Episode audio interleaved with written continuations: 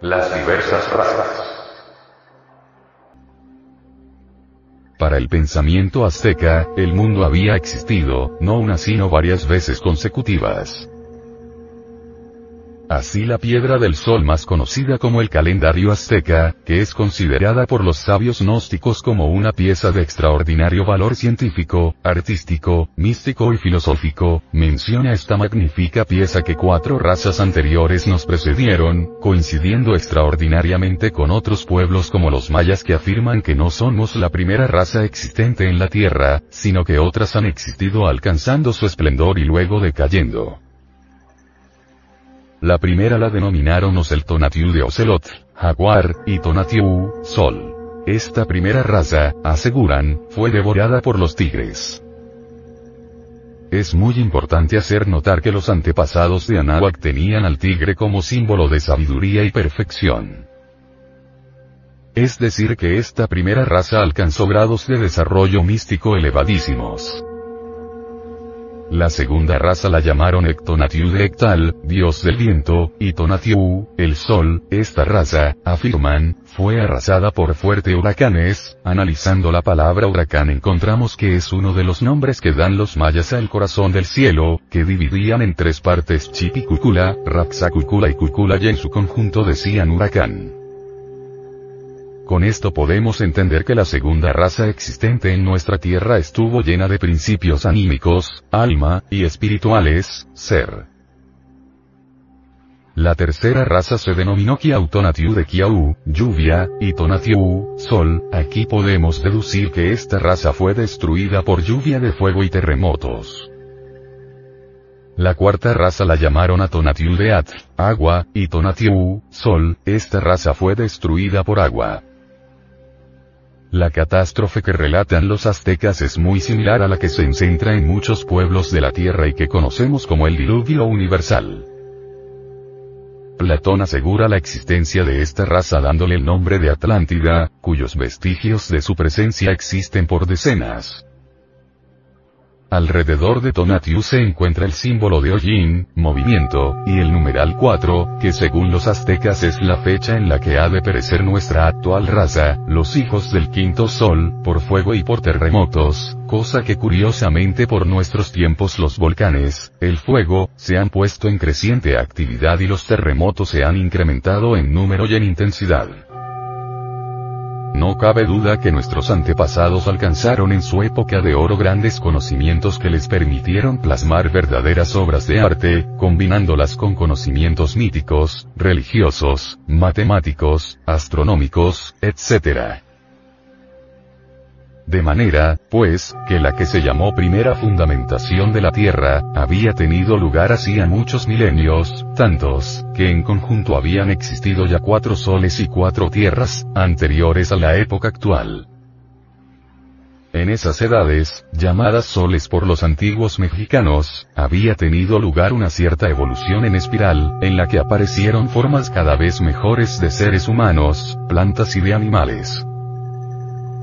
Las cuatro fuerzas primordiales, agua, tierra, fuego y viento, que coincide con el pensamiento clásico de Occidente y de la se habían presidido esas edades o soles, hasta llegar a la quinta época.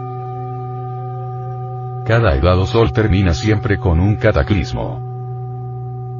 El texto que aquí se transcribe proviene de una antigua recopilación de Cuautitlán se refería, se decía que ahí hubo ya cuatro vidas, y que esta era la quinta edad. Como lo sabían los viejos, en el año 1, Conejo se cimentó la tierra y el cielo. Y así lo sabían, que cuando se cimentó la tierra y el cielo, habían existido ya cuatro clases de hombres, cuatro clases de vida. Sabían igualmente que cada una de ellas había existido en un solo una edad. Y decían que a los primeros hombres su Dios los hizo, los forjó de ceniza. Esto lo atribuían a Quetzalcoatl, cuyo signo es siete, viento, él los hizo, él los inventó. El primer soledad que fue cimentado, su signo fue cuatro, agua, se llamó sol de agua. En él sucedió que todo se lo llevó el agua. Las gentes se convirtieron en peces. Se cimentó luego el segundo soledad. Su signo era 4, tigre. Se llamaba Sol de Tigre. En él sucedió que se oprimió el cielo, el sol no seguía su camino. Al llegar el sol a mediodía, luego se hacía de noche y cuando ya se oscurecía, los tigres se comían a las gentes. Y en este sol vivían los gigantes.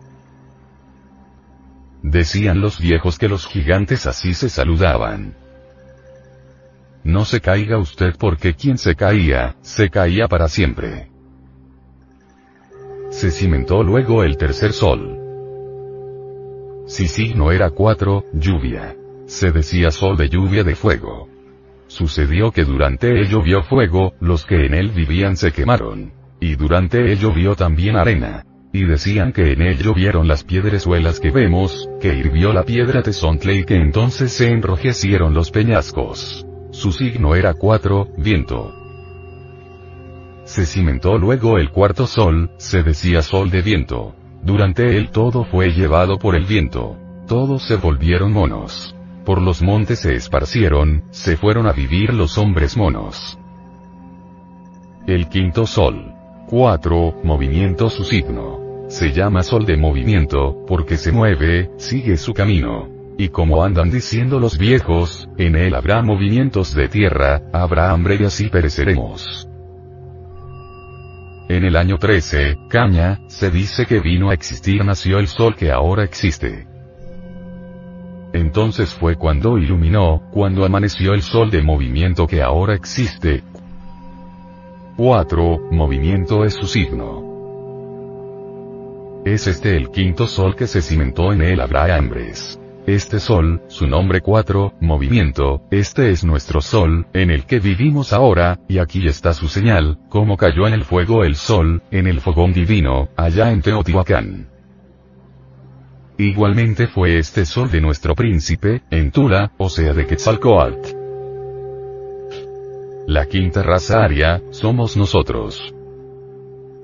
Terminará con un gran cataclismo está perfectamente descrita en el Aucatún, que es el decimotercero que se cuenta, Cabalixbach Chachalaca, poblado Quinchilcova, Chachalaca de rostro solar, es el asiento del decimotercer Catún. Los soles de Anáhuac nos invitan a la reflexión, puesto que son interesantísimos. Son del fuego, del aire, del agua y de la tierra. Ellos marcan terribles catástrofes cósmicas. Se dice que los hijos del primer sol, los hombres protoplasmáticos, perecieron devorados por los tigres. Claro está, los tigres de la sabiduría. Se dice que los hijos del segundo sol, los hombres hiperbóreos, perecieron arrasados por fuertes huracanes se refiere a la humanidad que vivió en la herradura que está alrededor del Polo Norte. Se afirma que los hijos del tercer sol, los hombres lemures, perecieron por sol de lluvia de fuego y grandes terremotos. Los hijos del cuarto sol, los hombres atlantes, perecieron por las aguas. Los hijos del quinto sol, que es esta quinta raza actual, conocida como los arios, pereceremos por el fuego y los terremotos. Así será y se cumplirá dentro de poco tiempo.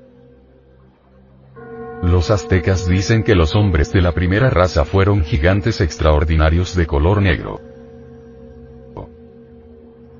Muy civilizada, una raza andrógina, asexual, semifísica, semietérica los individuos podían reducir su tamaño al de una persona normal de la actual raza aria. Los rituales y sabiduría fueron portentosos. La barbarie no existía en aquella época. Esta raza fue devorada por los tigres de la sabiduría. El regente de esta raza fue el dios Tezcatlipoca. Cada individuo era un maestro de sabiduría. La reproducción se realizaba por el acto fisíparo, similar al sistema de reproducción de las células orgánicas mediante el proceso de división celular. Así, el organismo padre-madre brotaba el hijo. El hijo andrógeno seguía sosteniéndose por un tiempo del padre-madre. La primera raza vivió en la isla sagrada, situada en el casquete polar norte. Todavía existe dicha isla, pero en estado de ginas, dentro de la cuarta vertical. La sabiduría gnóstica afirma la existencia de una segunda raza humana, desenvuelta como la raza primera en las dimensiones superiores de la naturaleza, nombrada como la raza hiperbórea, por ser el lugar donde estuvo asentada, en la parte norte del mundo, en el septentrión, formando como una especie de herradura el polo norte. Se afirma que esta raza fue arrasada por fuertes huracanes, siendo el huracán, en maya y náhuatl, símbolo del hálito divino, del espíritu. Formó, pues, el Señor Dios al hombre del polvo de la tierra, y sopló en su nariz el aliento de vida. Y fue el hombre un alma viviente. Génesis 2. 7. Biblia de Casiodoro de Reina. 1569. La segunda raza fue gobernada por Quetzalcoatl. Fue la humanidad hiperbórea, la segunda raza se degeneró y se convirtieron en monos, antepasados de los monos actuales se reproducían por el proceso de brotación, tan común en los vegetales, del tronco brotan muchas ramas. Fueron arrasados por fuertes huracanes. La tercera época cosmogónica, denominada por nosotros, los estudiantes de la Gnosis como la raza Lemur, que se desarrolló principalmente en un continente que ocupa el espacio de que es hoy el Océano Pacífico. Fue una época de incesantes cambios geológicos. La isla de Pascua y parte de México devienen desde aquella época, es por eso que México tiene muchos tesoros arqueológicos y esotéricos de gran trascendencia. Elena Petronila Blavatsky, Elliot Scott y otros sabios junto a los aztecas, afirman que esta raza fue extinguida por la lluvia y lava de fuego. Los hombres, entonces, fueron transformados en pájaros. Los hijos del tercer solo sol de lluvia, fueron destruidos por las lluvias de fuego, las que estaban relacionadas con el sur, de donde, decían, provenía el fuego. La tercera raza fue la raza Lemur, que habitó lo que hoy es el Océano Pacífico. Perecieron arrasados por el sol de lluvia de fuego, volcanes y terremotos. Esta raza estuvo gobernada por el dios azteca Tlaloc. La reproducción era por gemación. La Lemuria fue un continente muy extenso. Los lemures se degeneraron y tuvieron después rostros semejantes a pájaros, por eso los salvajes, recordando la tradición, se adornaban con plumas en la cabeza. Los hijos del cuarto solo sol cuatro agua, correspondiente a Chalchitlicue, diosa de las aguas, Tonatiuh. Está representada por una vasija llena de agua que sirve de marco a Chalchitlicue, esposa de Tlaloc, dios de las lluvias representa la cuarta época, tan mencionada por multitud de sabios de todas las épocas, principalmente por tratarse de la raza que nos precedió. La de la Atlántida, que constituyó una inigualable civilización, pues unió la ciencia a la mística trascendental, logrando con ello portentos extraordinarios que no han sido logrados por nuestra actual civilización. Geográficamente se ubicó en un continente del océano que rememora su nombre, el Atlántico. Herederos de los atlantes son los egipcios, mayas, incas, etc. Con todas sus similitudes en arquitectura, religión y cultura. Esta raza se degeneró. En su edad de hierro, se mancharon con los defectos psicológicos, la ira, lujuria, orgullo, pereza, gula, envidia, etc al desarrollar manifiestamente sus vicios y olvidarse del corazón del cielo, lo espiritual, entre los mayas, la raza pereció a causa de terroríficas tempestades y torrenciales lluvias que cubrieron la tierra, alcanzando los picos de las montañas más altas. Los hijos del cuarto sol perecieron por las aguas, se transformaron en peces, es decir, fueron devorados por el océano. La cuarta raza, los Atlantes, estuvo gobernada por el dios azteca Tonatiuh. Terminó con una gran inundación. Las tribus precolombinas de América son descendientes de esta raza, también los chinos primitivos y los primitivos egipcios, etc. Olintonatiu, sol de terremoto, también llamado Nayolin, cuatro temblor, debido a que hay cuatro puntos numerales que lo acompañan, de la misma forma que acompaña este numeral a los cuatro soles anteriores. Esta es la quinta época en su edad solar. Indicando además la siguiente destrucción de la vida humana en el mundo por medio de terremotos, fuego y vapor de agua. somos nosotros los hijos el quinto sol. A esta raza se le conoce además con el nombre de raza aria. Así, pues, ha habido cinco razas en el mundo, que corresponden a cinco épocas diferentes. Nuestro planeta Tierra no ha sido siempre como es ahora, ha cambiado su fisonomía geológica varias veces. Si nosotros examinamos los cuatro mapas de Elliot veremos que la Tierra, hace un millón de años, era completamente diferente. Esos cuatro mapas geográficos merecen ser tenidos en consideración. Se parecen a cuatro mapas que existieron y que todavía siguen existiendo en algunas criptas subterráneas del Asia Central. Tales mapas son desconocidos para los sabiondos de la ciencia materialista se guardan secretamente con el propósito de conservarlos intactos, pues bien sabemos que los señores de la falsa ciencia están siempre dispuestos a alterar todo con tal de justificar sus tan cacareadas teorías. El primero de esos mapas de Elliot Scott llama mucho la atención, resulta interesantísimo. En él se ve lo que era el mundo hace unos 800.000 años antes de Jesucristo. Entonces la región de los braquicéfalos de la tan cariada antropología ultramoderna no existía. Desde el estrecho de Bering, pasando por Siberia y Europa hasta Francia y Alemania, lo único que había era agua. No había surgido propiamente dicho la Siberia y la Europa de entre el fondo de los océanos. Del África no existía sino la parte oriental, porque el oeste y el sur de aquel continente estaban sumergidos entre las olas embravecidas del océano.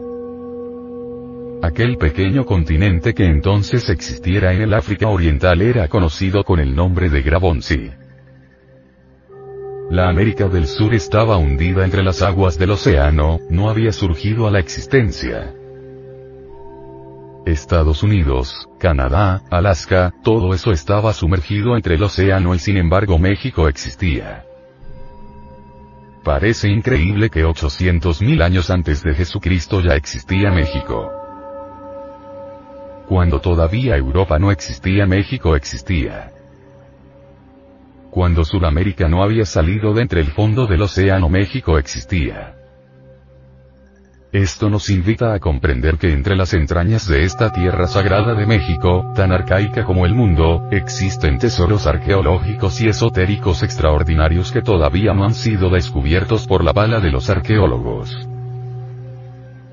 La Lemuria fue por aquella época un gigantesco continente que se extendía por el Pacífico, que cubría toda esa área de la Australia, de la Oceanía, el Índico, tan gigantesco, y que se proyectaba por todo el Pacífico hasta esos lugares donde más tarde brotó Sudamérica. Vean ustedes. Cuán gigantesca era la Lemuria, cuán enorme. La fisonomía del globo terráqueo era pues completamente distinta hace unos 800.000 años antes de Jesús el Cristo. La capital de la Atlántida era Toyan, la ciudad de las siete puertas de oro macizo.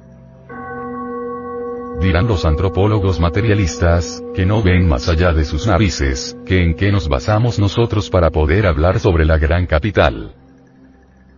Queremos decirles a esos señores que tanto han hecho por quitarle a la humanidad sus valores eternos y precipitarla por el camino de la involución, que tenemos datos exactos para poder hablar sobre la Lemuria, que hay mapas que se conservan muy en secreto en algunas criptas subterráneas, que indican dónde estaba Toyan, la capital de la Atlántida. Y si hablamos así, lo hacemos con pleno conocimiento de causa. Si citamos a la Lemuria y a la Atlántida, es porque fueron continentes que realmente tuvieron existencia real. Qué bien sabemos nosotros que hasta el mismo Darwin aceptó la existencia de la Lemuria. Toyan estaba situada en un ángulo, en el suroeste de aquel gran país, frente a la costa sudeste o suroeste de una franja de tierra que se extendía claramente hasta el Loira, y el Mediterráneo, y este de África, y por último llegaba hasta el sur de Asia, que ya existía.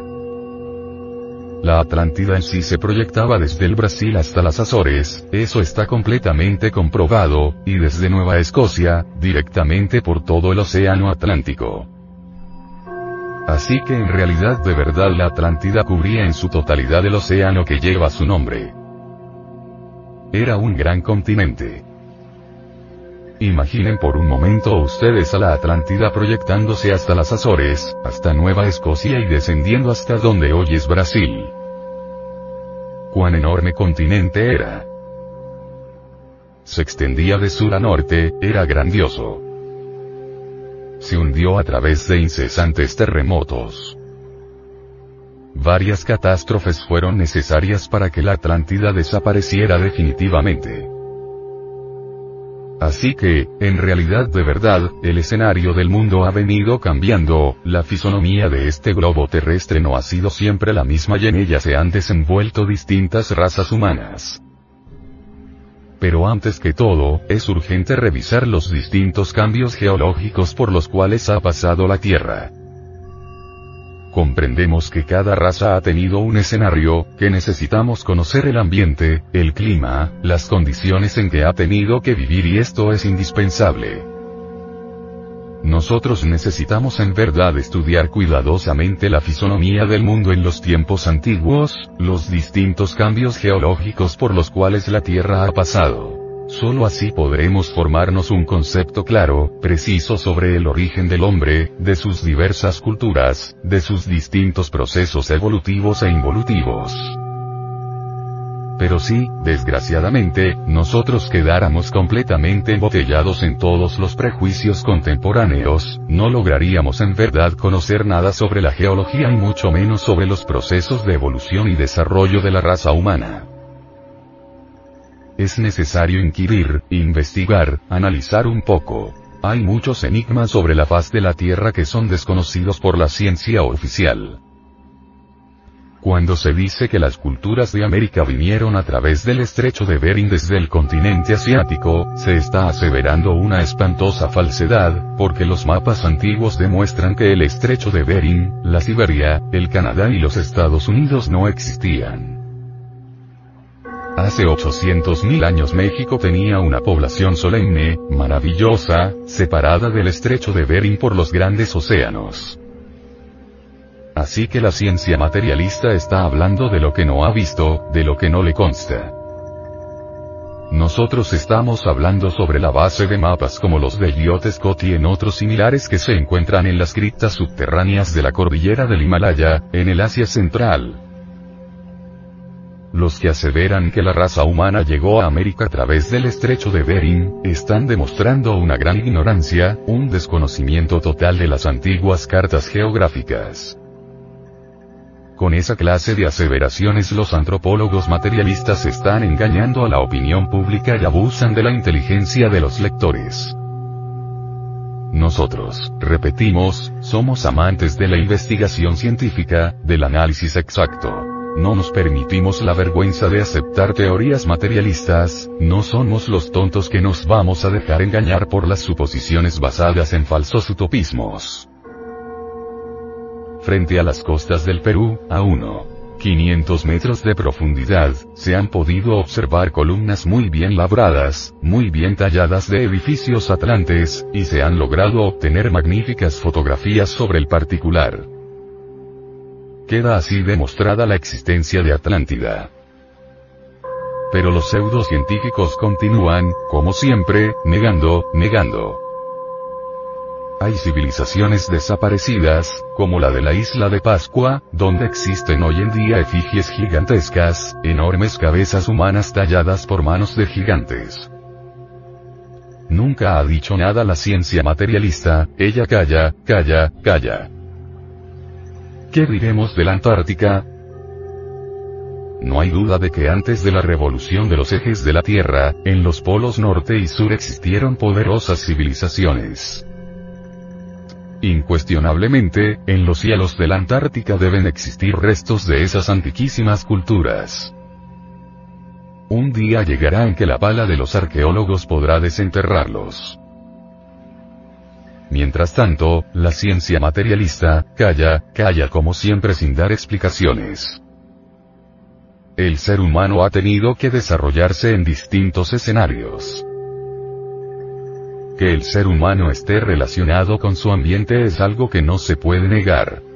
conviene conocer algo sobre el ambiente donde se desarrollaron las distintas razas, urge que estudiemos los distintos escenarios de la naturaleza. No negamos en modo alguno que hay hechos que los astrónomos verdaderamente no conocen. ¿Qué saben ellos, por ejemplo, sobre los cambios o modificaciones del eje de la Tierra en relación con la oblicuidad de la elíptica?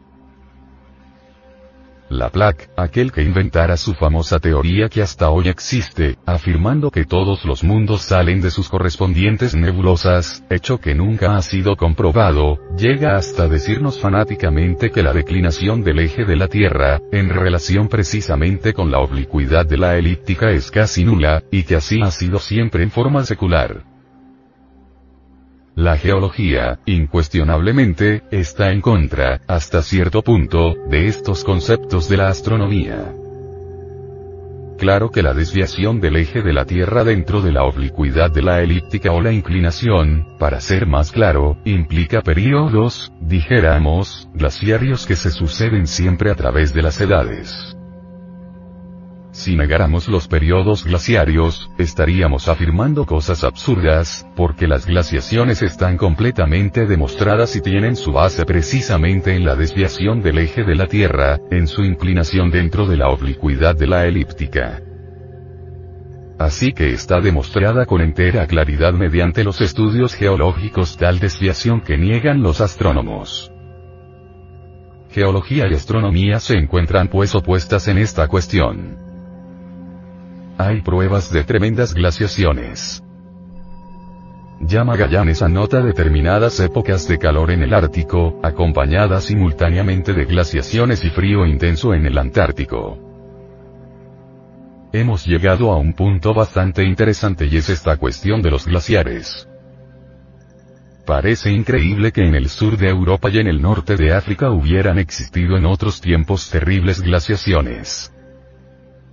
En España, por ejemplo, se ha podido saber, con cargo a la época silúrica, que existieron glaciaciones tremendas. Y esto está demostrado a través de todos los estudios de la paleontología. En tanto, nadie podría hoy en día negar que se han descubierto, por ejemplo, en la Siberia, y especialmente en la desembocadura de ciertos ríos, como el Obiu y otros, cadáveres momificados de animales antidiluvianos. Esto significa que la Siberia, que es tan fría, en otros tiempos fue trópico de gran calor, lo mismo que la Groenlandia, la península escandinava, de Suecia y Noruega, hasta Islandia y toda esa herradura que rodea totalmente al Polo Norte. Que hubiera calor en esas regiones? Imposible. Diría cualquiera, y sí, la paleontología lo ha confirmado criaturas bastante interesantes han sido descubiertas precisamente en las bocas de los ríos que se citan, que se mencionan, y esto nos invita a todos a la reflexión. Durante la época de la Atlántida, los polos norte y sur no estaban donde están ahora. Entonces, el Polo Norte, el Ártico estaba ubicado sobre la línea ecuatorial, en el punto más extremo oriental del África y del Antártico. El polo sur se hallaba exactamente ubicado sobre la misma línea ecuatorial, hacia lo opuesto, un lugar específico en el Pacífico ha habido, pues, cambios tremendos en la fisonomía del globo terrestre. Los verdaderos mapas antiguos son desconocidos para los sabios de esta época. En las criptas secretas de los lamas, en los montes Himalaya, hay mapas de la Tierra antigua, cartas geográficas que demuestran que nuestro mundo tuvo otra fisonomía en el pasado. Pensemos en Lemuria, ese gigantesco continente ubicado entonces en el Índico. Estaba unido a Australia, pues Australia es parte de la Lemuria, lo mismo que toda la Oceanía. El Ártico se hallaba ubicado en el punto más oriental sobre la línea ecuatorial del África. Todo era diferente, distinto. Por aquella época caeció un glaciar de esos terribles. Esa glaciación se proyectó precisamente desde el polo ártico, ubicado en el África, hacia la Arabia o sea hacia el sudoeste de Asia. Y también cubrió casi completamente la Lemuria. Toda esa zona se llenó de hielos, mas no logró pasar tal glaciación el Mediterráneo. Resulta pues interesante que hay épocas en que nuestro mundo Tierra pasa por tales glaciaciones, en que el hielo invade determinadas zonas, en que mueren millones de criaturas. Todo eso se debe realmente a la inclinación del eje de la Tierra en relación con la oblicuidad de la elíptica. Aquí estamos tocando asuntos que molestan a los materialistas. Ellos dicen que no creen sino en lo que ven y, sin embargo, creen en todas sus utopías. Andan buscando al hombre primordial entre las capas subterráneas de la época cuaternaria. Inventan cada día más teorías en las que creen sin haberlas visto. Andan diciendo mentiras, están creyendo en lo que no ven, son unos falsarios. Nosotros podemos comprobar lo que decimos, tenemos sistemas de investigación a través de la técnica de la meditación, mediante los cuales podemos desarrollar ciertas facultades, tales como el tipo de intuición prajnaparamita, que nos permite estudiar los registros acásicos de la naturaleza. En esos registros está toda la historia de la Tierra y de sus razas. Si los señores del materialismo dejan su posición fanática y se resuelven entrar en las disciplinas de la gnosis, podrán desarrollar ciertas facultades mediante las cuales les será asequible la historia de la Tierra y de sus razas. Los antropólogos del materialismo que no creen sino en lo que ven, que jamás aceptarían nada que no hayan visto con sus ojos o palpado con sus manos, están creyendo en lo que nunca han visto, en lo que nunca han palpado, están afirmando en forma absurda suposiciones falsas.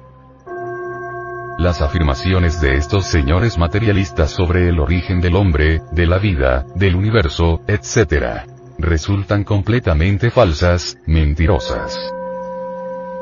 Ellos están creyendo en lo que nunca han visto, en lo que nunca han palpado, están afirmando en forma increíble sus supuestos mentales.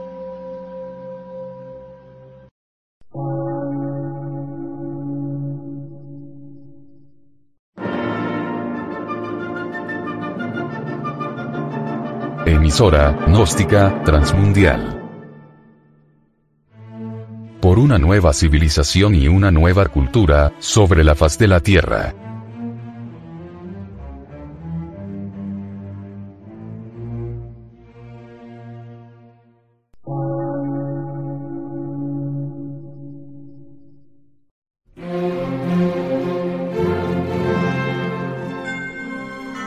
Medio de radiodifusión científico, artístico, místico y filosófico, de la Asociación Colombiana de Centros de Estudios Gnósticos, Antropológicos, Psicológicos y Culturales. A. C.